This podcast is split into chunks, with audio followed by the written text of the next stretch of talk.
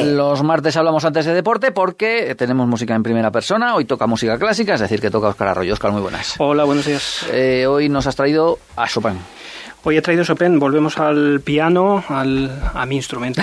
Hay que volver regularmente ahí, a los tiras tú para, para lo tuyo. Efectivamente. Vamos a escuchar algunos ejemplos de, de, las, de, la poca música que tiene Chopin, no pianística. Evidentemente pianística lo es, pero con piano y más cosas. En este caso vamos a escuchar ejemplos de, de sus dos conciertos para, para piano y orquesta.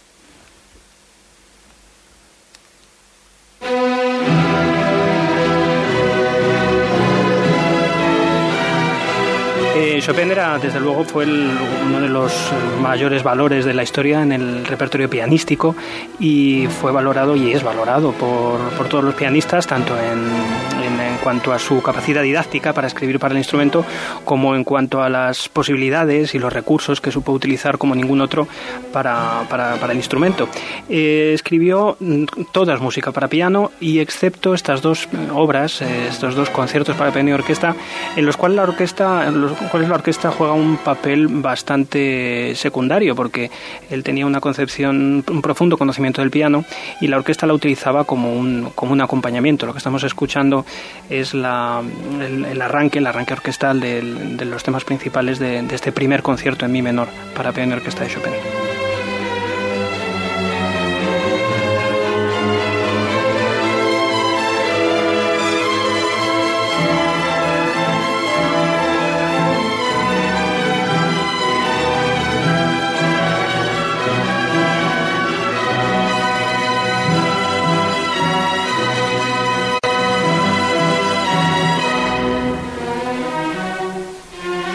Una larga introducción hasta que aparece el piano, además. Bueno, estamos escuchando a la, a la Orquesta Nacional de la Ópera de Monte Carlo, con Armand Jordan dirigiendo, y vamos a escuchar, ahora cuando entre el piano, si es que entra en algún momento, que es un poco extensa la introducción, a María Joao Pires, una famosísima pianista, que es relativamente fácil encontrarla en, en las salas de conciertos en la actualidad, eh, portuguesa, eh, grandísimo, grandísima músico, y que más de una vez y más de dos viene habitualmente a España. Tenemos una relación bastante tiene una relación bastante estrecha con, con nuestro país.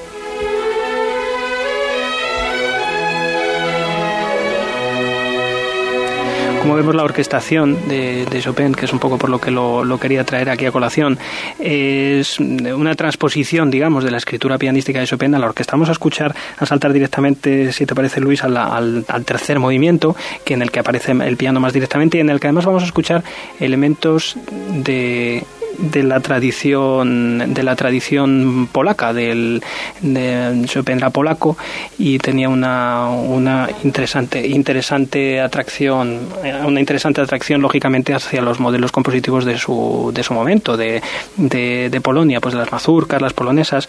Entonces este tercer movimiento del concierto eh, utiliza esos elementos pero los utiliza tanto en ese concierto como en el segundo del que vamos a escuchar también este otro arranque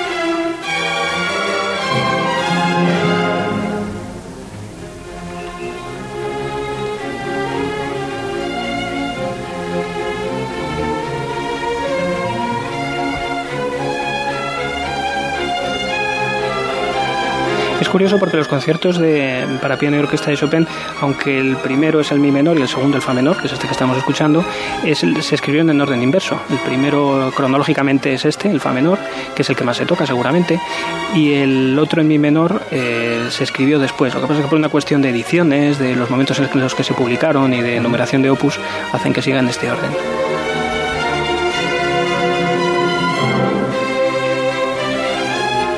Pero están invertidos respecto a como los compuso Chopin. Sí, exactamente. Normalmente se conoce como el primero en mi menor, el segundo en fa menor, y realmente están escritos en diferente orden. Se escribió primero el, el otro.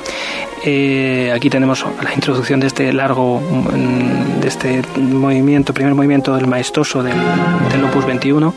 Eh, la escritura de Chopin, la, la, grandeza de la escritura de Chopin, es que conseguía integrar como ningún otro compositor el, el piano, cons conseguía que los que la dificultad, digamos, las dificultades que planteaban eh, fueran, aunque complejas, fueran de una resolución muy, muy práctica, muy pianística. Es un compositor muy didáctico.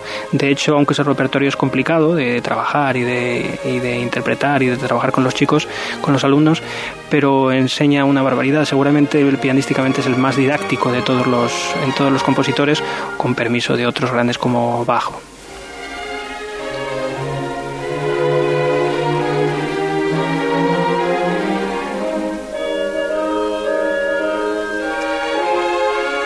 Bueno, con estas largas introducciones orquestales estamos todos esperando la entrada del piano. sí, vamos a ir directamente, si quieres, al siguiente movimiento, que empiezan... Es que siempre los conciertos, como digo, esta escritura tradicional de Chopin, porque otros compositores de la época, eh, otros compositores románticos como Schumann o Brahms, integraban el piano con la orquesta de una manera más... Eh, lógicamente eran mejores orquestadores, con permiso de Chopin, pobre Chopin, que era un grandísimo músico, ¿no? Pero eh, esa, esa perspectiva Chopin no la tenía. Por eso vamos a escuchar este segundo movimiento, ahora ya sí, escuchando a María Joao Pires en este largo del largueto del segundo movimiento del segundo concierto de Chopin.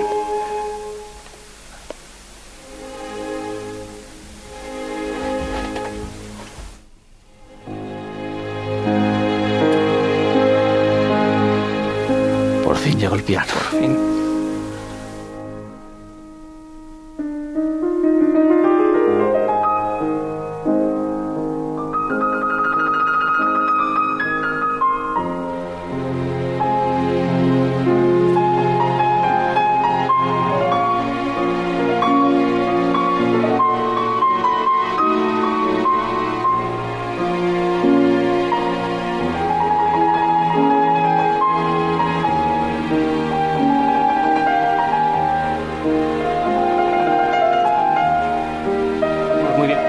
Es como, como si fuera un nocturno, uno de sus nocturnos, pero transcrita a la mano izquierda o transcrito el acompañamiento para la orquesta.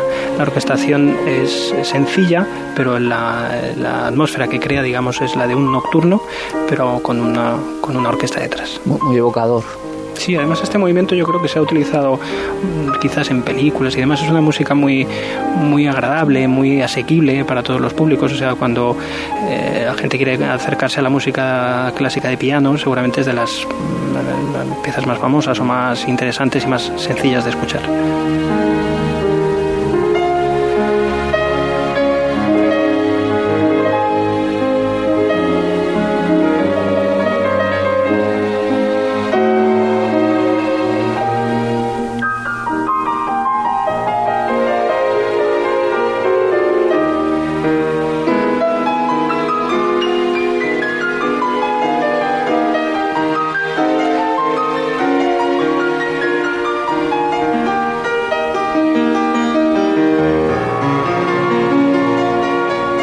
Utiliza las, las cuerdas, toda la, la, parte de cuerda de la orquesta como, como, un simple acompañamiento, pero a la vez, eh, pues con todos esos elementos, con todo ese lirismo, con todo ese legato, eh, Chopin eh, utilizaba siempre, como ponía como ejemplo para sus alumnos y para su música, el bel canto italiano. Él les recomendaba a los alumnos que escucharan, que escucharan Bellini, que escucharan a los belcantistas. entonces su, su música, él hacía cantar al piano realmente, era su obsesión. Y tanto en la manera de decir, en el legato, en el tipo de fraseo, en las respiraciones. Él decía, por ejemplo, que la, muñeca es al, al, pianista como la respiración es al cantante. De la misma manera que un cantante respira o coloca la voz para decir una frase extensa, así el pianista pues tiene que ser flexible cuando corresponde respirar o mantener una continuidad en el fraseo cuando corresponde. Entonces esas analogías con el canto Chopin las utilizaba continuamente.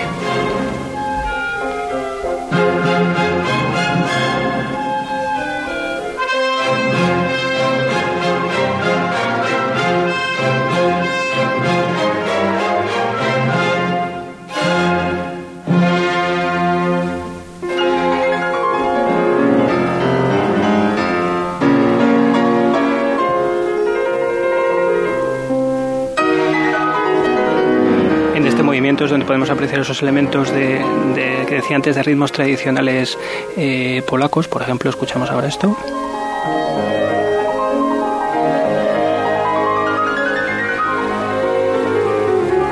A medio camino entre el vals, la polonesa.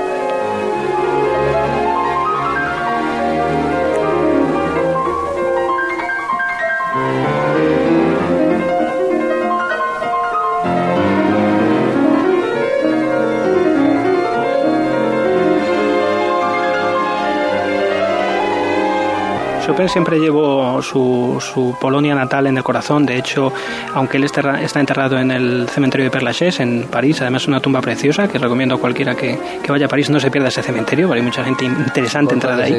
Pero la tumba de Chopin es especialmente bonita y aún así su corazón se lo llevaron a, Polonia. Está, enterrado, está depositado en algún, algún templo en, en, Polonia y él siempre llevó, como digo, ese, esa, su Polonia natal y los elementos rítmicos de las polonesas, de las mazurcas y de, pues, pues de todo lo, lo, que él vivió en su niñez, aunque él pasó mucho tiempo en París y vivió mucho tiempo fuera de su país, pues él lo, lo tenía muy presente en su música. Aquí tenemos otra de esas mazurcas los artistas polacos siempre han defendido mucho lo suyo, por eso de estar a ver, eh, siendo un país siempre presionado por un lado los rusos, por otro lado los alemanes, eh, siempre han defendido mucho y han utilizado el arte para defender esa particularidad y, uno más, efectivamente. y ese reconocimiento.